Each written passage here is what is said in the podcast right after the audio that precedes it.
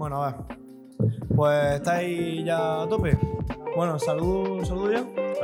Bueno, chavales. Café y cigarro. Estamos, despiertos. Bueno, hoy hemos venido aquí a Benizalón, que veis que ha cambiado un poco la oficina, no es la de siempre, al restaurante de nuestro compañero José Ramón, que bueno, nos ha invitado aquí, hemos venido a hacer una entrevista, a hablar un poquito del pueblo, de lo que ha llevado un restaurante y todo el rollo. Bueno, tú, eh, haznos una presentación de quién eres, cómo te llamas, cuántos años tienes, cuánto tiempo llevas trabajando, a qué te has dedicado en tu vida. Expláyate todo lo que tú quieras. Bueno, pues yo me llamo José Ramón, eh, tengo 48 años, llevo en la hostelería desde que nací, porque mis padres eran propietarios de aquí de, del negocio. Lo que pasa es que a finales de los 80 las cosas empeoraron bastante en los pueblos, bastante peor que están ahora, y tuvimos que emigrar unos años a Almería, la capital. Yo estuve allí siete años trabajando y llevo 25 años aquí a cargo de, del establecimiento. ¿Has sido un trabajador nato toda tu vida? Pues prácticamente también la infancia de aquí no es la infancia de ahora. Nuestros padres no tenían los medios que hay ahora. Mis padres tenían un bar, teníamos ganado, teníamos un rebaño, mulos, se vivía del campo también. Y entonces no es como ahora. Yo empecé a trabajar eh, porque no quise estudiar también, que hay que decirlo. Entonces, pues empecé a trabajar con 16 años ya de cara al público. Directamente. ¿En el bar trabajaste directamente o No, empecé a trabajar en Almería Capital. ¿En qué? ¿En dónde? Pues en la hostelería, empecé a trabajar eh, en lo que es hoy en día la Dulce Alianza, que era la cafetería Alcázar. Ah, mira. Mm. Eh, en el Café Barea, en la plaza de San Sebastián. Ya, en Valencia. Sí. Y Yo en conocidillo, Y ¿eh? en el restaurante Capitol en la calle Granada. En el Claro. Capitol. Oye, En el antiguo En el Capitol. antiguo, claro. madre mía. Hala. Joder. con Juan José Algarra, que aprovecho la ocasión para mandarle un saludo y un abrazo, que es el mejor jefe y de las personas que he conocido yo Sí. en mi vida. Oye, Pues mira, pues un Bueno, saludo. un saludico. Un saludo de café y cigarro. bueno, eh, si quieres empezar tú con tu pregunta. Eh, vale, perfecto. Una breve historia sobre cómo empezó el restaurante, por qué tus padres decidieron abrir el restaurante. Mis padres tenían lo que era bar. Mi Mm. padre, da- eh, cuando había gente de trabajadores aquí en el pueblo, porque entonces a principios de los 80 en los pueblos no había nada, se hicieron la red de alcantarillado, se pusieron líneas eléctricas nuevas, las carreteras se arreglaron, entonces había movimiento de gente trabajando y mis padres tenían un bar que pues, daban sus comidas, pero era más bien un bar de pueblo, de cerveza, de vino, de tapas. Eh, yo me acuerdo cuando se empezó a conocer el whisky en los pueblos, la ginebra, porque entonces solamente eran bebidas de anís, de coñac y vino y cerveza era lo que... Alcohol puro. Alcohol puro. Y entonces, pues, cuando nos tuvimos que ir a la capital, mi madre empezó a trabajar en, en un restaurante que entonces en Almería era muy puntero, que ahora ya no existe, que estaba en la carretera Granada, que era el restaurante Andaluz 1, que de ahí surgieron todos los andaluz que hay hoy en día. Y mi madre, ella es cocinera de toda la vida, pero allí se especializó más en hostelería, nos vinimos al Mm. pueblo, yo ya te llevaba un recorrido allí también en varios sitios y empezamos a montar aquí y a arriesgar y al día de hoy seguimos así. Ah, mira qué bien. Yo, eh, Anda, hay historia, hay eh, hay historia historia. detrás. Hay, madre hay mía. mucha historia Eso, y está, eso alguna- nos gusta, eso nos y gusta. algunas historias más ocultas porque la vida es muy larga, pasan muchas cosas. Claro. Cuando se es joven, Claro. pues Entiendo. hay excesos, hay cosas, Sí. pero siempre hay tiempo de hay tiempo rectificar de y tirar para adelante. Correcto, claro que sí. ¿Quieres que hagamos una y una? Y voy... Perfecto. Bueno, pues yo quería preguntarte, y va a tirar más, pues, ¿cómo ves tú la vida en, en los pueblos ahora que, que se están vaciando, que cada vez hay menos gente en los pueblos, la gente se va más a las ciudades por trabajo y todo el rollo, y todo el rollo vamos, ¿cómo lo ves tú estando Yo- aquí siempre a pie de calle? Yo en los pueblos veo mucha falta de mano de obra, de gente con ganas de trabajar. Es uno de los grandes problemas que tenemos aquí. Gente con ganas de trabajar, porque la gente joven que hay eh, más o menos está acomodada, se acomodan en, en todos los temas estos de- del PER, de, entonces eh, crean un bucle que no salen de ahí, eh, se apañan con cuatro ayudas, se apañan con 400, 500 euros más luego los meses que tienen de trabajo y crean una espiral ahí que no quieren trabajar en ningún sitio. El trabajo no es ningún regalo ni es ninguna bendición, pero es una cosa que toda la vida hemos tenido que Mm. hacer todas las personas para sobrevivir, para buscarnos la vida. Mucho peor lo pasaron nuestros padres y nuestros abuelos que nosotros. Literalmente. Eso sí que ¿Te era parece que enlace con la pregunta de...? Claro, claro, claro. Pues es que justo como ha sacado el tema de la ganas de trabajar, el otro día tuvimos una entrevista eh, en la que hablamos del tema de que muchos jóvenes hoy en día, sobre todo lo vemos nosotros en internet y gente que conocemos, que se queja de que no hay trabajo. Se quejan de que es que no hay trabajo, que tal. Y entonces hablábamos de que realmente lo que pasa es que la gente no quiere trabajar y quiere el trabajo perfecto. ¿Tú qué opinas de eso? De que los jóvenes estén diciendo siempre que es que no hay trabajo, que es que no, no hay sitio donde ir a ganar dinero, todo, todo eso.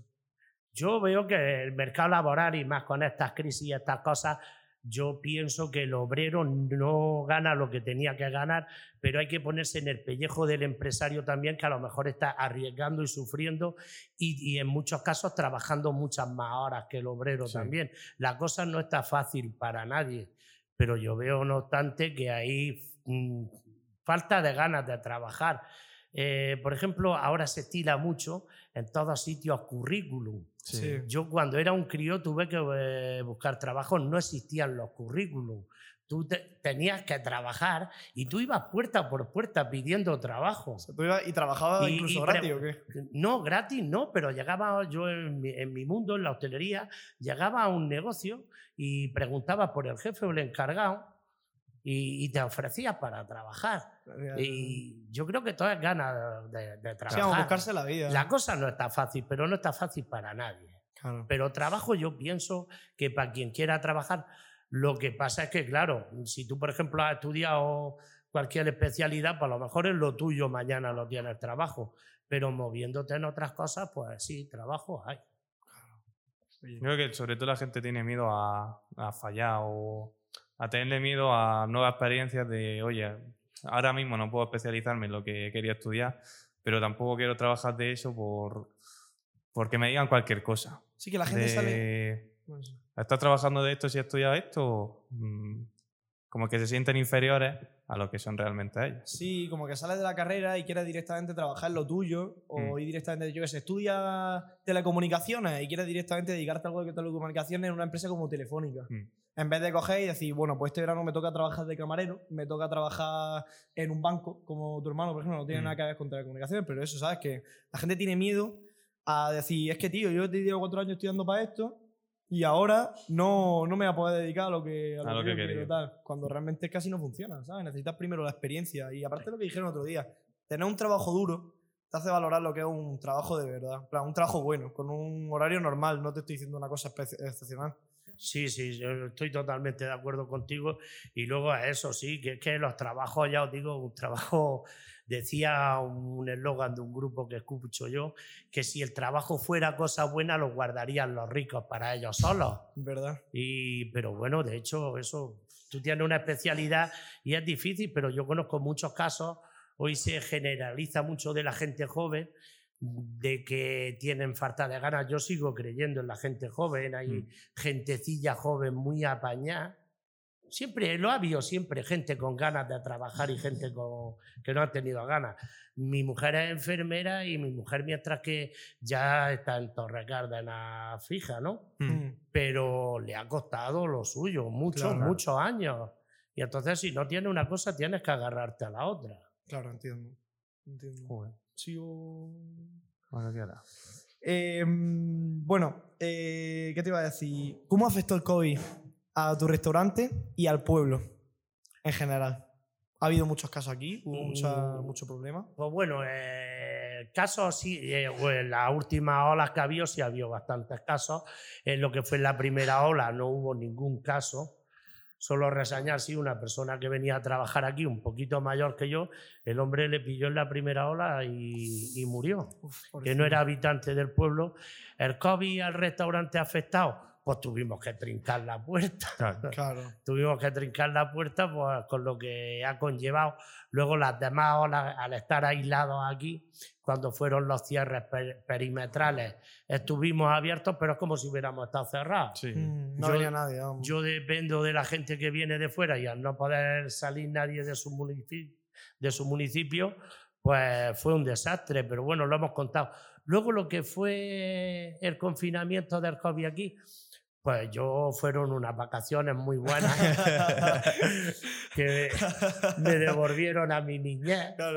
De hecho, le compré a un hombre de aquí unas cuantas ovejas ¿Ah, sí? Y he tenido ganado durante la pandemia y todo eso. Y mientras que todo el mundo estaba encerrado en sus casas, paseando, por ahí. Pues hubo una primavera como la de este año, de llover, y me recordó a mi infancia. Me tiré el confinamiento entero en el monte con el Vamos, que te, que te de lujo, vamos, tú de lujo. Disfrutando como un enano. A pocas personas que tienen experiencia buena con, el COVID. Sí, sí, no.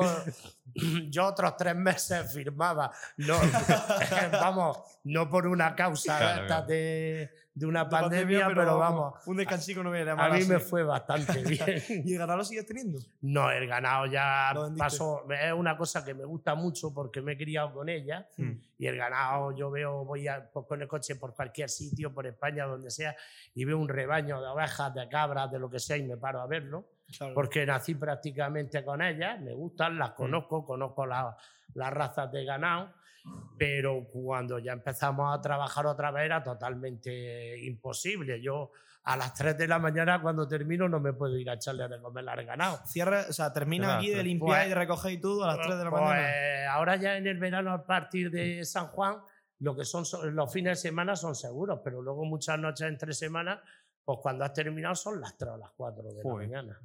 Coño. Y habría que abrir. ¿A qué hora vienes tú a trabajar? A las 9 de la mañana. A las 9 entras tú aquí al restaurante, ahora preparas todo. ¿Y a qué hora empezáis a servir? Bueno, la gente viene a desayunar ya de la las 9, ¿no? Claro, estamos abiertos. Por la mañana el trabajo es pues, más bien el servicio para el pueblo, los cafelillos, el tabaco. Eh, si hay gente como ahí ahora trabajando de fuera, por desayuno y todo eso. Y luego por los medios días. Los mediodías son mm. los, Aquí cena, ¿y las cenas son también, se te llena mucho el Cena durante semanas, no sé, tenemos también una clientela aquí del circuito de velocidad de tabernas, de alemanes y gente de esta, de, de ingenieros de, de motos y todo esto, pero esta son, es atemporal, entonces si están si un lunes me llaman para venir a cenar 10, 15 estoy, pero si no, si no tengo reserva, cierro. claro, no tiene a nadie.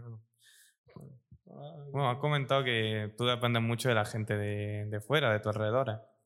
¿Por qué crees que tiene tanta fama tu restaurante? Pues la fama no la ha hecho el público. No la ha hecho el público y nuestro esfuerzo. Yo empecé aquí con mi madre, que ya os digo que es una gran cocinera. Yo todos los conocimientos que tengo de cocina y la forma de cocinar sigo con la misma, con la misma de ella. Y entonces pues empezamos de cero, aquí empezamos de cero. Pues, solo gastando cuando había alguna romería, por ejemplo, de aquí de una virgen que tenemos aquí que es bastante famosa, la Virgen de la Cabeza, se hacen dos romerías al año, luego las fiestas de agosto. Yo ahí, cuando tenía gente, es cuando más me esforcé, más intenté, empecé a captar gente de, sobre todo en los meses de agosto, que estos pueblos se cargan en tapas, en cosas, ofrecer algo distinto de lo que se ofrecía en la sierra, mm. Porque también en la sierra los que han ido sobreviviendo bastante mérito tienen, pero conocimientos de hostelería no, no hay mucho. No había, entonces empezamos a meter eh, pusimos un horno de leña, a cocinar piernas de cabrito, codillos, carrilladas, que ahora están en todos sitios y por todos lados, y mm. los cochinillos y todo eso. Pero entonces cuando yo empecé, prácticamente estábamos tres en la provincia de Almería. Fue corriéndose el boca a boca y al día de hoy tenemos una bolsa de clientes bastante importante nos conocen prácticamente en toda la provincia de Almería. Luego tenemos muchos clientes del sur de Murcia, eh, sobre todo de gente que se ha movido, se mueve por las mañanas, fines de semana, moteros. Sí, moteros. Y hay mañanas que se nos juntan aquí a las 10 de la mañana 30 eh, moteros murcianos a desayunar. Mm. Entonces eso va conllevando ya el día de hoy que esos, sus familiares, un mediodía tienen que hacer una comida.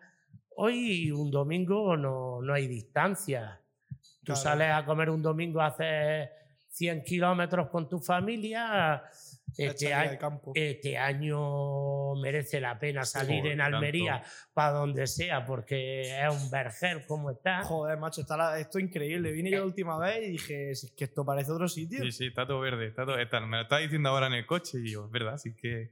Esto es desierto parece norte, vaya. Esto Almería, esto este año es Una un espectáculo. es- Sí, sí, sí, Sí. vale la pena, vamos a verlo, es increíble, es increíble. Todo el mundo, Palmería ya, para allá, para acá, a comer aquí. ¿eh? A comer aquí.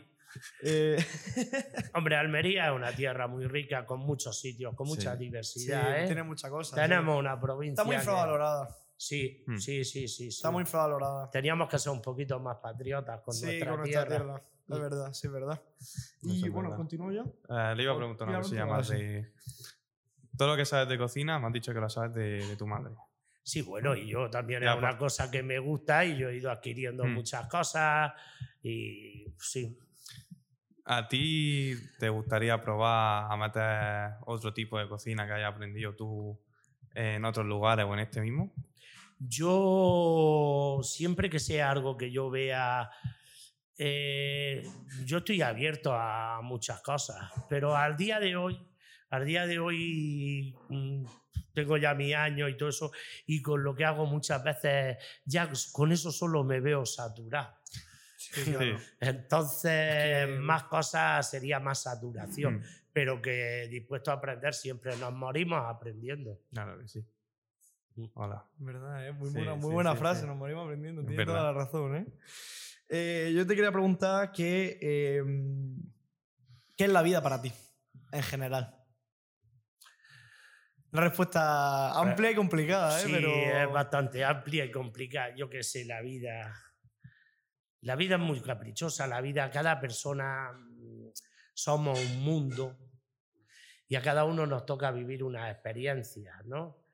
Yo, a lo largo de mi vida, no sé si por circunstancias de colegio, yo personalmente muchas veces pienso que no, si es que no, tampoco muchas veces las cosas cuando se hacen de jóvenes que no se piensan, Mm, no se piensan, te puede pillar el toro, hmm. como sea un poquito echado para el lado. Yo mi vida siempre me ha gustado nadar contra corriente. Eh, nací aquí en el pueblo y tal, y si bien entonces fue cuando todo la, estaba eclosionada la movida madrileña. Claro. Nosotros en esta zona nos criamos con otros valores, otras formas de pensar. Yo he sido de, de sangre caliente, ¿no? Y, yo, y entonces empezaba el heavy también, mi hermano era heavy.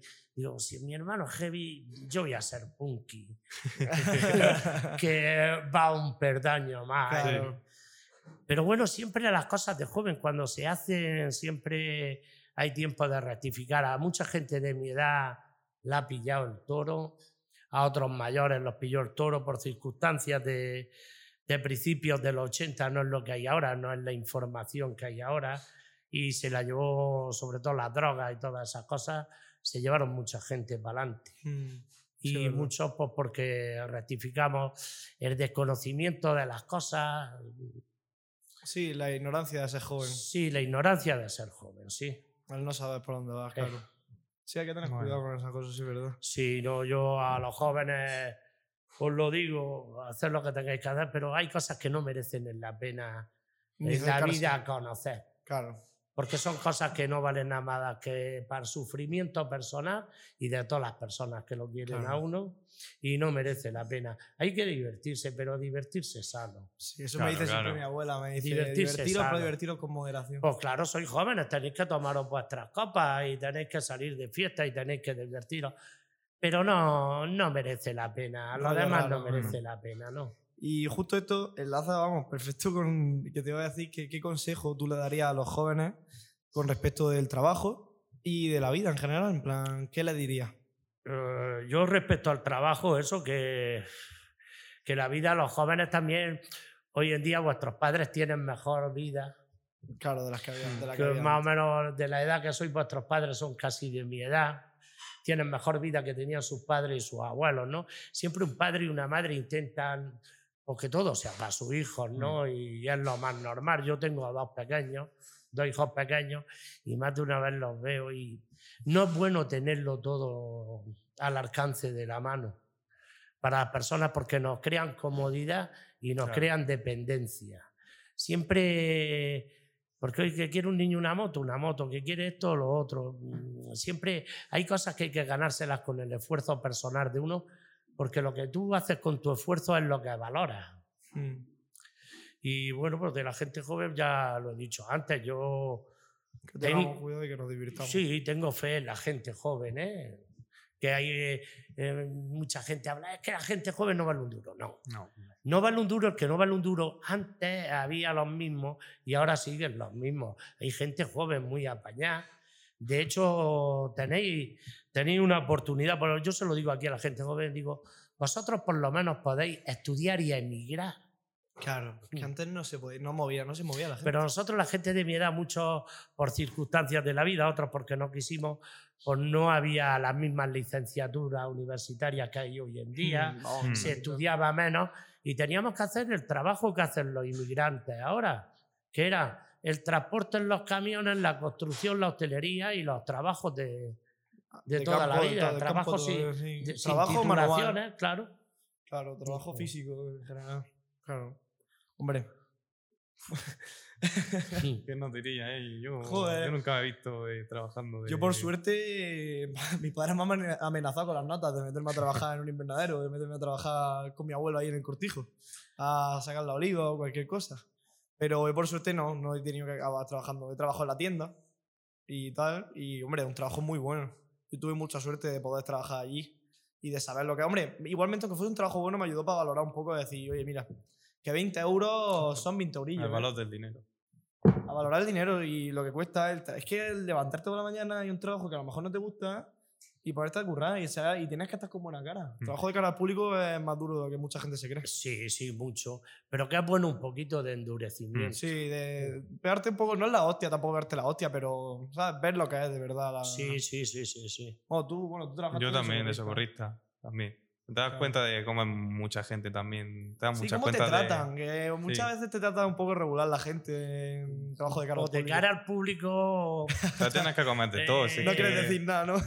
no, yo sí. Yo, a mí me gusta mucho trabajar de cara al público y, y lo que veo meritorio de trabajar de cara al público, porque si tienes 100 personas comiendo, ¿no? Y 96 son súper agradables. Cada vez que les planta un plato te dan las gracias.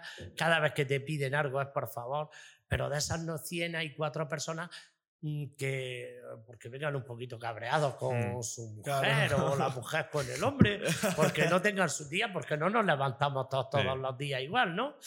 Y entonces, por lo mejor, son un poquito más exigentes, más digamos, ariscos.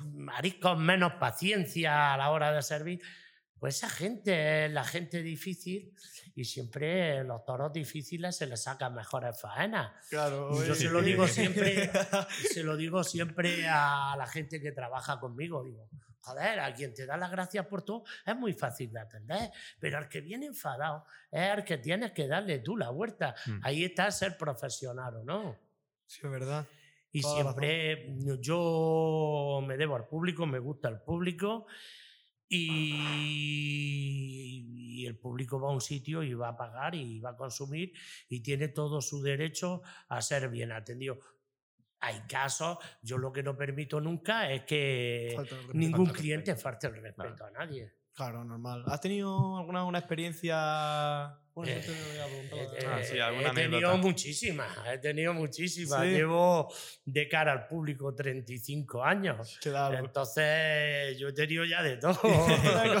he tenido de, todo. De todo, de todo. Broncas muy gordas y cosas, cosas feas. Sobre todo porque, claro, estás en un negocio también que vende alcohol. Uy, sí, mm. claro. Y al alcohol, pues hay gente que en estado de embriaguez y, y todo eso, pues. Cambia completamente. También los años te hacen tener mano izquierda con la gente. Yo me acuerdo cuando era más joven y trabajé también durante la mili los fines de semana en un PA en Almería. Y entonces, claro, con 20 años tienes la sangre caliente, no piensas las cosas y siempre te tiras para adelante. Hoy no. Hoy yo, alguien que esté en estado de embriaguez, hombre, a no ser que esté agresivo o algo, Mm. pero le doy la vuelta para que no haya ningún problema. Sí, que se calmen Claro. y que todo tranquilo, cada uno por Sí. su lado y ya está. Claro que sí. Fíjate, ¿eh? O sea, que has trabajado también en la noche. Sí, y he conocido mucho la noche también. He conocido mucho la noche. ¿Y qué, Yo- qué te parece aquello? El, El trabajo de la noche. el trabajar de la noche es un riesgo que tienes que tener porque la noche se mueve todo. Sí, de todo. ¿verdad? Más malo que bueno. Sí, Más malo. Y entonces la noche es peligrosa. claro. Eh, La noche, como decía el niño, nos puede confundir. lo hace, lo hace, confunde, Sí, confunde. confunde la noche. Y luego dice eso, que todos los gatos son pardos. Todos los gatos son pardos, correcto, correcto. Y no son pardos todos. Joder. Anda. ya, Y durante todos estos años que has tenido el restaurante abierto, ¿ha venido algún famoso a visitarte? Pues sí, bueno, gente de aquí de la provincia de Almería, pero sí son gente importante dentro de Almería, como eh, Juan Andújar Oliver, Hmm. eh, Juan y Medio. Hostia. sí, es que él es de Eh, Lucar, Juan y medio es de Ah, Lucas, Juan y sí, medio. Juan y Medio es de Lucas, Ah, no lo aquí sabía con yo. sus padres y todo eso. Eh, eh, él es futbolista de la Almería Soriano. Un- eh, bastante gente, Jesús Almería, Curro Vivas, que son toreros. Hmm. Luego de la persona así famosa que mm, justo al lado de esta mesa cenaba todas las noches cuando venía al circuito de velocidad de Almería, que tristemente falleció, el piloto Luis, eh, ¿cómo era? El mallorquín. Joder, ahora aquí se me ha trabado. Un mallorquín, un piloto chaval No, sí. que, que- que falleció corriendo, se mató. Luis Salón. Luis Salón. Luis Salón, él cenaba todas las noches aquí. ¿Te acuerdas perfectamente? que Claro. tenía- Siempre venía aquí. Mm. El otro Pobrecillo. piloto, ahora que no me sale el nombre también, bastante famoso, que es muy asiduo del circuito de taberna y cuando no hay carrera y todo eso está aquí. ¿Cómo es? Ahora cuando vaya va la te vas entrevista, No te no preocupes, te tú luego lo preocupes, hombre. sacando. Tú ya, y como si dentro de nombre. 20 minutos Bueno, que y, más, y bastante gente más famosa de Sí. autoridades ya de, por ejemplo, el coronel de la Guardia Civil de Almería ha venido varias veces. Y luego, pues, tampoco sé yo, se mueve mucha gente aquí. Y, yo no le pregunto a nadie quién es. No le preguntas, ¿no? No. Di tú. Por ejemplo, yo que no tengo internet y todo esto, tuve un día un youtuber de Almería, me parece, como es como uno que hace muchos reportajes de bares y de todo esto, tiene una página que me Almería Almería Postureo. Almería Postureo. Claro. ¿Cómo Nos es? encontramos siempre en todos lados. ¿Cómo, cómo es el apodo? Eh, bueno, él se llama, él se llama Vicente, se llama pero no el apodo. Almería Postureo se llama en Instagram y todo. Agustín. Langostino. El- el- algo de eso, ¿no? Yo lo sé por gente joven que Sí. había aquí comiendo. Ah, que tenía el bar lleno y había bastante Es gente que ¿sabes lo que joven pasa? y Bueno. todos me decían ¿qué tienes ahí comiendo a este? Pues yo no sabía idea, quién claro. era, yo no sabía. Tú le das completa privacidad. El Sí. mejor sitio Claro, para. eh, claro. todo el mundo que sea famoso. Aquí tenéis completa privacidad, ¿eh? Luego O sea, me, me enteré que tenía 50.000 seguidores sí. o algo de eso. Claro, pues ya me flipa. Así que. Y ya os digo, pues sí, eh, viene gente de... ¿Tú es que eres completamente contrario al tema de redes sociales y todo el rollo? ¿O cómo? ¿Tema internet? Contrario, no, pero que no, no te interesa o qué. Mm, Me acostumbré y luego por mi tiempo... Ya os digo que muchas veces, como conozco tantísima gente, el tiempo libre que tengo lo, lo quiero para mí. A ti. Claro. para Yo voy, voy, vengo muchos días de Almería para el trabajo porque mi mujer y mi hijo están allí. Y yo, eh, el momento más íntimo que tengo, mucha gente me dice, joder, también tienes ganas de ir y venir muchos días. Pues el momento más íntimo que tengo para mí personalmente todos los días es el trayecto de aquí a Almería y de allí a aquí, porque es el único trayecto en el que estoy solo. Solo. Y también cuando estás con la gente mm, todos los días y, y, eh, porque este trabajo agobia, cansa eh, y, y necesitas tu espacio para ti, para tu cabeza, para tus reflexiones. Mm. Y yo, pues sí, yo, yo el rato que tengo libre, por eso digo, si yo también me voy a echar a las redes sociales que hago yo, yo me esclavizo aquí también. Claro, Sí. claro, sí, es verdad. eh, eso es muchas mucho, horas también, mucho. Y además te, echas, te, te obcecas con Ah. ella, te quedas ahí enganchado un buen rato Sí. muchas veces. Me da mucha rabia cuando me pasa eso, tío. Estoy ahí en la cama y digo, tío, que llevo ya media hora Tengo que hacer algo con mi vida. mierda, ¿Qué coño estoy haciendo? Que tengo cosas que hacer. Y digo, es que me tengo que levantar ya. Es lo que Digo, tiene. joder. Eh. Están hechas perfectamente. Perfectamente para para que te y engancha. engancharte y que te quedas ahí mirando la pantalla, ya ves, ¿eh? Y sí, tuve antes internet y todo eso, pero me lo quité y me quedé con un teléfono pelado y, Pelao. y- y muy contento. Ahora cuando voy a cualquier sitio, eh, mi mujer dice, es que te das cuenta de todo. Digo, claro, si estamos aquí desayunando 20 personas y está Tokiski con la cabeza en el móvil, Y tú estás pues- pendiente a todos pues lados. yo estoy pendiente a todo el mundo. Claro, Claro. claro. Claro, vives la vida. Eso es más disfrutar el momento en general, ¿eh? sí. Porque nosotros no lo hacemos. O sea, a mí me pasa que mejor me siento Hay a comer sí y miro un par de mensajes, me pongo a mirar alguna cosa, no sé qué, ¿sabes? Todo el mundo. Y llega a una sala de espera en un médico y está todo el mundo con el teléfono. Te subes en un medio de transporte público y está todo el mundo con el teléfono. mm. y sale la gente a comer, a desayunar o lo que sea, y está todo el mundo con el teléfono.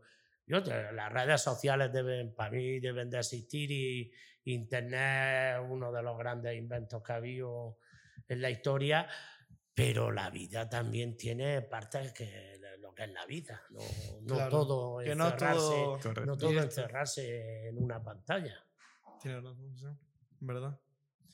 Si a ti te hubieran dado la oportunidad ahora de empezar otra vez tu vida, hubiera elegido otra vez todo eso que has hecho de hostelería, todo lo que has vivido anteriormente. Hombre, yo elegiría mi vida quitando lo que no me ha gustado de mi Hombre, vida. claro. Que ha habido bastantes etapas oscuras, Mm. por, ya os digo, por la juventud, por no medir las cosas. Y claro, son cosas de las cuales me arrepiento, pero sí hubiera hecho lo mismo, sí, Mm. me gusta lo que hago. ¿No te hubieras dedicado a otra cosa? ¿No te hubiera gustado? Mm, Pienso que, que no, ya te digo que me gusta. De hecho, este trabajo para seguir en él te tiene que gustar Mm. mucho. ¿eh? Si no, este trabajo cansa mucho, es muy esclavo y mucho estrés, pero y de hecho mm, me hubiera refinado más. Mm. Sí, yo eh, mm, me hubiera gustado aprender muchas técnicas de la cocina que hay hoy en día. Son, no soy muy partidario tampoco de mucha historia de las cocinas, Mm. pero sí de muchas técnicas y Claro, viene bien aprenderla. Sí, además. sí, Siempre se puede mejorar lo que Sí. tienes. Y mm, bueno, continúo yo. Eh, yo te quería decir, eh, has tú has trabajado, como ya has dicho, en otros restaurantes que no eran tuyos. ¿Qué diferencia hay entre la experiencia y a ti qué te ha parecido la diferencia entre trabajar para alguien como en un restaurante y trabajar en tu restaurante propio siendo tú ya el, jefe de tu propio restaurante? ¿Qué es lo que más te ha gustado a ti? ¿Dónde has disfrutado más? pues, las dos cosas tienen, Tienen lo suyo, ¿no? tienen su lado bueno y su lado malo. Mm. Eh, trabajar para otro, pues eh, estás trabajando para una persona, tienes que someterte a, a las normas que en ese sitio se establecen y es lo que hay. Y bueno, tienes que estar despreocupado. Tú no tienes que cubrir con los gastos del negocio. Tú no tienes que cubrir con nada, tú estás despreocupado totalmente de todo, eh, de hacer tu trabajo bien. Yo siempre eh, me ha gustado, era también con otra cosa que nos criábamos antes. Antes los, los trabajadores y sobre todo en la hostelería, los camareros, éramos muy penquillos porque mm, no te gustaba, había mucho amor propio y siempre donde te- gustaba, si había con varios, te gustaba destacar a ti. ¿no? Claro. Y eso nos pasaba casi todo. Entonces intentábamos, donde estábamos en algún sitio, pues siempre había picailla los por ser los mejores, ¿no? Y eh, lo positivo que tiene trabajar para otro, ya sabes, la hostelería es un trabajo duro. Y cuando yo empecé a trabajar, era más duro que ahora. Descansábamos, por ejemplo, en algunos sitios un día cada 15 días, que son dos días de descanso al mes, con turnos de 11, 12 horas seguidas. Eh, en otros sitios eh, echabas turnos de 12 horas y no te dejaban nada más que beber agua, no te daban ni de comer. Coño, Sí, sí, sí, sí. comer. Aquello era más esclavitud que ahora. Eh, lo bueno, que llega tu final de mes y lo que tú tengas pactado con tu jefe, ahí tienes el dinero. Luego, mm, trabajar para ti ya en tu propio restaurante, lo más satisfactorio que tienes es que no tienes ni Dios ni amo. Ahí dispones tú, haces lo que tú quieras en tu casa. Eh, negativo, todo lo demás. Eh, eh, vivimos con mucha competencia de todo, entonces yo también en el sitio que estoy tienes que sobrevivir, tienes que ofrecer otras cosas al cliente para que vengan aquí, como por ejemplo, y lo que más nos toca, que es el bolsillo, pues no puedes trabajar con los márgenes que se trabaja en la hostelería en el centro de Almería. Claro. Porque aquí te, tiene que venir la gente expresamente. Entonces tienes que ofrecer una oferta de calidad, precio. a mí cuando me dijo mi abuelo los precios del menú en las tres semanas yo me quedé flipando. Pues claro, entonces para que la gente te acuda aquí, pues el margen es bastante más reducido, ¿no? Y luego, pues lo que es tener un negocio con trabajadores que tienes que pagarles, con proveedores que tienes que pagarles, con la luz eléctrica al precio que está hoy en día, con, los, con los impuestos y esto es la hostia. claro, ya ves. Y bueno, Sí, yo le quería preguntar una cosa así de... Has hablado de calidad-precio de tu producto y tal. ¿Cuál es tu plato estrella aquí? El que diga, me lo piden siempre. Eh, yo intento, sea el día que sea, y en mi producto estrella yo intento que lo que yo sirva todo, todo es como si fuera para mí. Entonces, mm, cualquier cosa, cualquier plato, cualquier tapa, yo lo hago todo como a mí me gusta. Entonces, hombre, mm, demanda.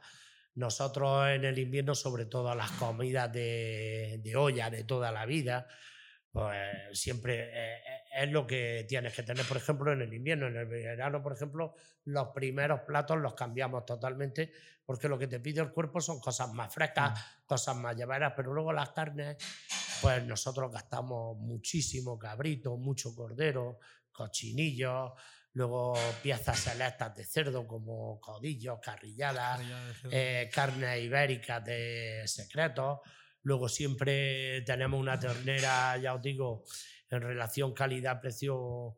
Yo gasto mucha vaca charolesa francesa, que es una ternera que bastante alta. Aquí no nos podemos ir a Guayú y cosas de esas mm. porque si te llega alguien y le cobras por un entrego 50 euros por el plato solo. Que tiene que venir al pueblo. Luego a lo mejor va al centro de Almería y paga 80 por él, ¿entiendes? Pero claro, está, en el pueblo. Está en el pueblo. Estos dos ya están babeando, ¿sabes? Sí, yo, a mí me está rugiendo la tripa y todo. es que sabes lo que pasa. Mira, nosotros en la oficina ponemos siempre, es que tenemos una anécdota ya que se la vamos a contar todo el mundo. Tú ya te has quedado como el gordo del episodio, vamos. siempre ponemos cafelillo, el podcast se llama Café y Cigarro, entonces tenemos que poner café. Ponemos un cafelillo y tal. Y traemos, últimamente hemos traído galletas, unas campurrianas con un trocito de chocolate, unas galletillas con trocito de chocolate, unas campurrianas, tal. Y, y la, última, la primera vez que trajimos galletas, trajo él una caja de, de campurrianas con trocitos de chocolate al episodio que estaba prácticamente entera, o sea... Estaba entera. La trajo. Nos pusimos dos cada uno, el invitado se puso otras dos. Se llevaron la caja de atrás, terminó el episodio y estaba la caja pelada viva. O sea, no quedaba, no quedaba ni una. este sin chaco, Y el último episodio, en medio del episodio, se escuchaba la caja de las galletas sonando al fondo, de estos dos comiendo, ¿sabes? Sin parar. Vamos, le trae algo de comida y se lo fulmina. La campurriana es un clásico. Eso, vamos. eso era un niño cuando la campurriana. Sí, sí. Ya ves. Eso es que, vamos, no puedes tener café sin campurriana. ¿eh? Hombre, claro. Siempre, siempre. Ya ves. Bueno, pues yo, hombre, a mí me han comentado que tú eres un experto en la historia de los pueblos de aquí, de que sabes bastante de la historia del pueblo y del rollo. Eh, a mí, el, a mí personal, el Cerro de la Virgen siempre me ha parecido muy bonito. Personalmente, últimamente, lo que hicieron después de la reforma que ya que hicieron no me gustó mucho, pero bueno. Y claro, mis padres se casaron allí y todo eso. Yo te quería preguntar. ¿Y tu abuelo? Mis abuelos también, exactamente. Mis abuelos también. ¿Tú qué conoces así la historia de Cerro de la Virgen? ¿Conoces algo de la historia? ¿Sabes algo de la historia? Y del pueblo también, de Benizalón. ¿En algún dato así curioso que nos pueda dar del pueblo o algo así chulo? Yo, la historia del Cerro de, la Virgen es una historia que crea mucha controversia. Ah, bueno, sí, por el tema de la de pelea. Hecho, de las rivalidades de Benizalón y Uleila del Campo, por la imagen de la Virgen yo creo que si existe la Virgen también tiene que decir, vaya hijos que tengo en la tierra, que se están peleándose aquí. Yo siempre he visto más interés económico ahí que otra cosa. Sí. Sí. De hecho, la historia del Cerro del Monteagudo también me sé varias partes, Mm. Porque claro, esto es como la política y la historia. Cada uno cuenta su cuento. Claro. Claro. Pero bueno, la historia que yo creo que es la, la que yo he escuchado de más gente, de gente más creíbles, de gente más... de La, más- la que tú consideras que es la más cierta. Pues la historia del Cerro de la Virgen, bueno, si nos vamos a remontar a. También tuve un primo que fue sacerdote aquí en el Cerro. Y si nos vamos a remontar a la historia de cuando la repoblación cristiana aquí en todo esto, pues era una imagen de que ya se veneraba en Andújar, la Virgen de la Cabeza. Pero bueno, el caso, la historia más reciente del Cerro de la Virgen, que yo la conozco, el Cerro de, de, de Monteagú, cuentan, eh, tenía, mm, unos dicen, pero claro, entonces no había tampoco ni quien lo confirme, seguramente la- las ruinas, que no eran tan ruinas que había allí, pues no se saben si eran de musulmanes o hasta, o hasta de época romana. Ha sido un punto estratégico en la provincia de Almería, porque es que ves, y no lo alto que está, ¿eh? Mm, que tampoco tiene nada delante. Es que tiene Es una que visión increíble. Ve hasta la provincia de Granada, de Murcia y, y- Sí, y sí. prácticamente al sur de Jaén, ves Sierra de Cazorla desde ahí. ¿Queréis que la- luego subamos y echamos una, Sí, grabamos eh, subir, allí y sí, sí, subir que merece la pena. Sí, sí, sí. Entonces, eh, pues ahí se ve que había una obra, de hecho había una torre antigua que el techo era de madera, se había hundido, pero un cura en los años 60 con capricho tuvieron que tirar las paredes con dinamita. Vamos, que no estaría eso para caer- Mm. caerse, Claro, ¿no? claro. Cuando tienes, luego la plaza se ve que estaba rodeada de arcos, de piedra, Sí. y ya se ve que un cura lo hizo polvo todo. De hecho, la obra que había anterior a esta la levantaron los hombres de aquí, de Benizalón, a prestación personal, que era como se trabajaba O antes. sea, iban allí y Sí, decían, sí, yo era una- ayudar aquí. Una cosa para la iglesia, pero que decían hay 300 vecinos y corresponden 10 jornales a cada vecino y sin cobrar un duro. Y ahí tenían que ir de ambas partes, de izquierda y de derecha. Entonces no se podía escaquear nadie. El que tenía dinero y no quería ir a trabajar le pagaba el jornal a otro para que fuera. Pero que era una prestación personal. Mi padre estuvo trabajando ahí, de hecho unas cornisas que tenía antigua la Virgen, que tenía dos vigas, las vigas que había metálicas las subió mi padre con los mulos, porque entonces no había acceso de... No había claro, acceso bueno, como hay hoy en día, era camino. Y la carretera está todavía ahí. Está bien la carretera, la verdad. Claro, la carretera existía, la carretera de la Huerta de la Virgen, pero de la Huerta de la Virgen, de donde está el puerto de la Virgen al cerro de Monteagú, hay un desnivel de 300 metros Joder. en una distancia de 3 kilómetros. Vamos, que la pendiente es un poquito pronunciada. y eso lo hicieron todo a prestación personal. Y ahí Madre mía. eh, la iglesia, que es la dueña de eso, el obispado, ha ido haciendo cosas, pero como todo lo de la iglesia, a la iglesia le gusta más recibir que dar.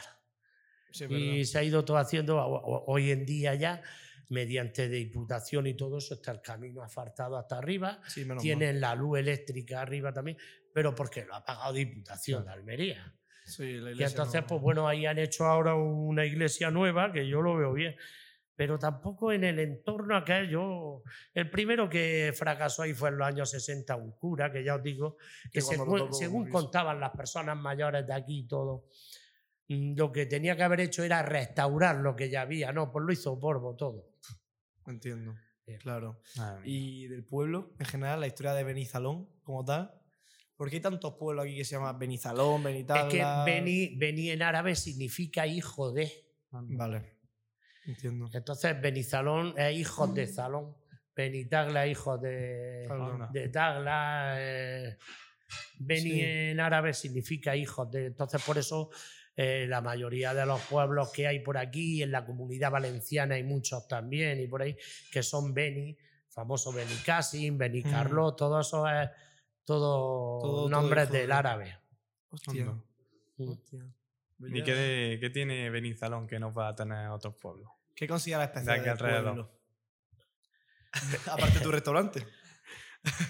Hombre, Benizalón, Por aquí eh, este año podemos ofrecer mucho, pero aquí estamos ya metidos en la comarca del desierto. Claro. Y entonces el mayor problema que tenemos en todos estos sitios es que, que no llueve. Mm. Que no llueve. unas cosas del cortillo uno lleva ahí, vamos. Si, si estos pueblos nuestros tuvieran, lloviera un poquito más todos los años, esta tierra es muy agradecida, muy fértil. Si es que ya ves cómo se pone esta hora, vamos. Y entonces, pues el mayor problema que tiene es ese, ofrecer. Ofrecer, pueden ofrecer muchas cosas todos los sitios, siempre yo lo he dicho eh, antes, que haya gente con ganas de trabajar. Hmm. Ganas de trabajar es por cualquier negocio. Hay, hay muchas posibilidades, hay gente- cosas que no. Yo pienso muchas veces que personas aquí que se dedicaran a hacer el embutido que hacían nuestros ancestros, Hmm. hacer la repostería que hacían nuestros ancestros, hacer el pan, hacer todas esas cosas. Claro que son cosas que tienen mucho trabajo. Hoy hay mucha exigencia de todo, Mm. de sanidad, de, de impuestos, de todo. Pero claro, sobre todo para hacer una cosa tienes que tener muchas ganas de trabajar. Siempre todo tiene Siempre. relacionado Sí, con eso. sí, ¿eh? sí, Todo no, y va si con no- eso. Sí, sí, todo va con las ganas. Aparte, tú es que, vamos, mi abuelo me hablan muy bien de ti, siempre me dicen, es que es un currante nato, vamos, es un máquina, no sé qué, siempre es, vamos, excepcional, siempre te hablan, vamos, te ponen, Pues si esto es a todo el lo- mundo te pone muy Esto es bien, lo ¿eh? a lo que te acostumbras. Tú te acostumbras a no trabajar y entonces no eres No capaz de trabajar. Claro, claro. Y si te acostumbras a trabajar ya el día que estás parado ya no estás a gusto tampoco. Claro. Ya te acostumbras, ya es el, el ritmo de, de coger trabajo. Bueno, yo creo que se han quedado una entrevista súper bonita. ¿Hay algo más que quieras añadir? ¿Alguna cosa? Eh, ¿Algo que quieras decir? Saludo Nada, a ¿no? alguien especial que quiera. Hombre, por, por saludar, saludo a mi familia entera, a mi mujer, a mi hijo, a mi madre, a mi hermano y a todos mis clientes y a toda la gente que conozco y mis amigos, que son muchos. Sí, pues mira, Hombre, pues si mira. te conoces de Almería. Hombre, pues- Una cosilla, ahora has cambiado el nombre del restaurante, ¿no? En plan, ahora se llama. Antes se llamaba, ¿cómo era? El ¿Mm? nombre. Bueno, Cuando yo empecé le puse Bar Joserra por mí, Claro. pero el restaurante hace ya muchos años que se llama Casa Leonor y Jamma, Leonor y Hagma. que en honor a, mi, a, A, tu- mis a padres. tus padres. Mm. Hagma es un nombre. eh, Jamma es un apodo. es un apodo aquí del pueblo, ¿no? Sí. O sea, Mi padre se llamaba Juan Manuel mm. y su abuelo le decía Jamma y con Jamma se quedó y Oye, toda pues la vida. Bueno, pues todo el mundo que vea esto, que venga para acá a comer, que hace una comida buenísima. Y es increíble. Así que aparte tenéis aquí al jefe, que es la hostia, un máquina. ha sido una entrevista increíble, de verdad, ¿eh? Pues O sea, muchas muchas gracias, gracias, ¿eh? muchas gracias, a. Muchas ¿eh? por, por esta pedazo de entrevista. y bueno, pues nos vemos en el siguiente siguiente. episodio y hasta luego. Ya está. Dios.